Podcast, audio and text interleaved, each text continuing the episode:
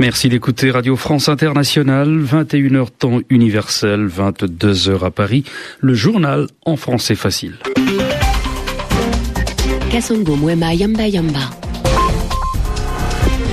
Avec Edmond Sadaka, bonsoir. Bonsoir Kassongo, bonsoir à tous. Situation toujours explosive en Tunisie avec de nouveaux affrontements dans la ville de Kasserine aujourd'hui quatre nouveaux morts. Le président Ben Ali dénonce des actes terroristes.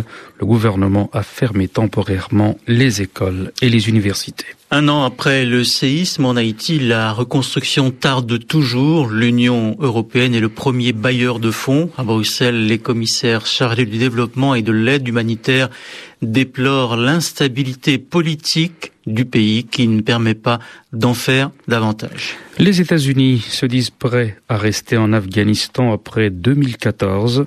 Joe Biden, le vice-président américain, l'a dit ce mardi à Kaboul après son entretien avec le président afghan Hamid Karzai. Le journal en français facile.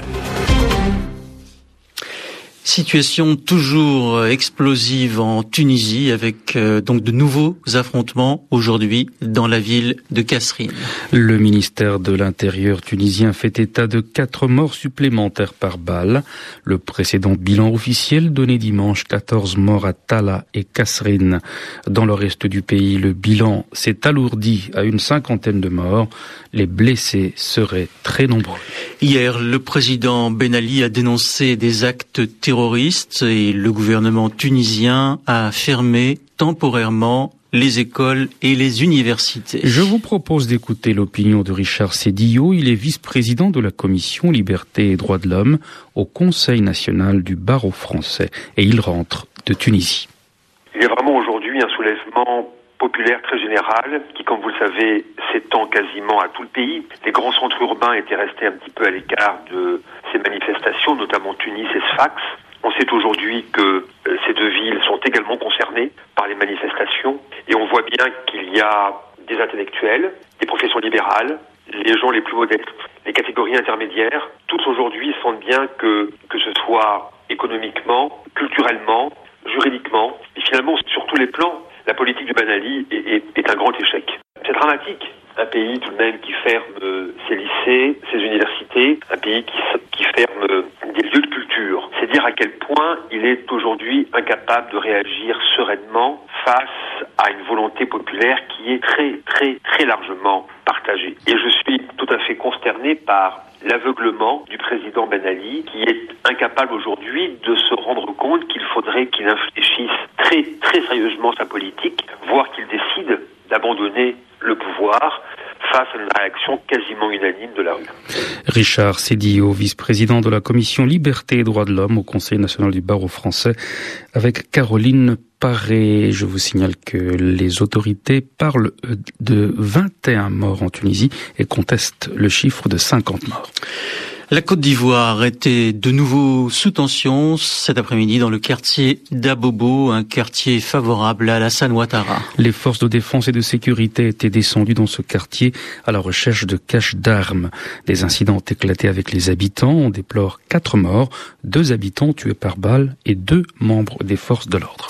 Et pendant ce temps, les efforts de médiation se poursuivent. Raila Odinga, le premier ministre kényan mandaté par l'Union africaine, se rendra pour la deuxième fois en Côte d'Ivoire jeudi ou vendredi. Hier, c'est Olusegun Obasanjo qui a quitté discrètement Abidjan après une mission exploratoire de deux jours pour le compte de la CDAO, la communauté ouest africaine.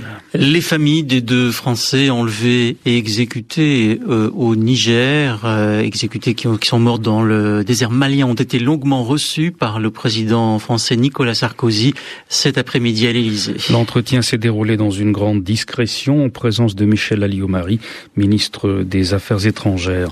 Les corps d'Antoine de Léaucourt et de Vincent Delory doivent être rapatriés en France cette nuit. Une marche aura lieu dimanche à l'Insel, la ville d'origine des deux amis. Mokhtar Belmokhtar, un émir d'Al-Qaïda au Maghreb islamique, aurait commandité le des deux Français. C'est en tout cas ce qu'ont indiqué à l'agence France Presse un Malien et un Nigérien impliqués dans la médiation. Un mandat d'arrêt international a été lancé aujourd'hui contre 47 Saoudiens. À la demande de leur pays, Interpol les recherche pour activités terroristes. Riyad pense qu'ils sont liés au réseau Al-Qaïda. Muriel Paradon. Leur visage est publié sur le site d'Interpol 47 visages d'hommes jeunes, entre 17 et 39 ans, coiffés pour la plupart d'un foulard traditionnel à carreaux rouge et blanc. Ils ont pour point commun d'être tous saoudiens et d'être recherchés pour terrorisme. C'est le ministère de l'Intérieur à Riyad qui a demandé l'aide d'Interpol pour arrêter ces suspects et les faire extrader. On ne sait pas où ils se trouvent actuellement, mais l'Arabie saoudite pense que ces hommes sont liés à Al-Qaïda et qu'ils représentent une menace non seulement dans leur pays d'origine, mais aussi à l'étranger. La dernière fois qu'Interpol a été sollicité par Riyad pour des arrestations d'une telle ampleur, c'était en 2009. Un mandat d'arrêt international avait été lancé contre 85 personnes également suspectées d'être liées à Al-Qaïda. L'Arabie saoudite mène un combat sans merci contre le réseau terroriste depuis le début des années 2000. Une vague d'attentats avait alors touché le royaume, visant des installations pétrolières et des intérêts étrangers. Un an après le séisme qui a ravagé Haïti, la reconstruction elle tarde toujours. L'aide extérieure promise n'arrive toujours pas. L'Union européenne est le premier bailleur de fonds au monde en faveur d'Haïti. À Bruxelles, les commissaires chargés du développement et de l'aide humanitaire ont regretté aujourd'hui que l'instabilité politique persistante dans l'île ne permette pas d'en faire plus. Pierre Benazet. Au total, l'Union européenne a promis pour la reconstruction d'Haïti 1,2 milliard d'euros, dont 330 millions ont déjà été déboursés. Après s'être concentré tout d'abord sur la fourniture d'abris d'urgence et l'aide sanitaire, alimentaire ou médicale, les Européens se concentrent désormais pour le plus long terme sur la reconstruction des infrastructures et sur le soutien à l'État. Les exemples de l'implication de l'UE en Haïti ne manquent pas, entre la construction de l'usine hydroélectrique de Péligre par l'Allemagne, l'épuration par l'Espagne à Port-au-Prince et six autres villes, ou la reconstruction par la France de l'hôpital universitaire de la capitale. L'Union reconstruit aussi la route qui mène de Port-au-Prince à Capétien, dont la première partie jusqu'à Mirbalais a déjà été achevée. Mais selon la Commission européenne, la question du soutien à l'État haïtien constituera le principal défi. La Commission se dit extrêmement préoccupée par l'instabilité politique actuelle. Elle a appelé officiellement les autorités en place à assurer les conditions nécessaires pour des élections libres et transparentes lors du deuxième tour du scrutin. Pour la commissaire chargée de l'aide humanitaire, l'État est quasiment absent en Haïti et la reconstruction du pays ne pourra se faire qu'avec des structures politiques et administratives qui fonctionnent. Pierre Benazet, Bruxelles.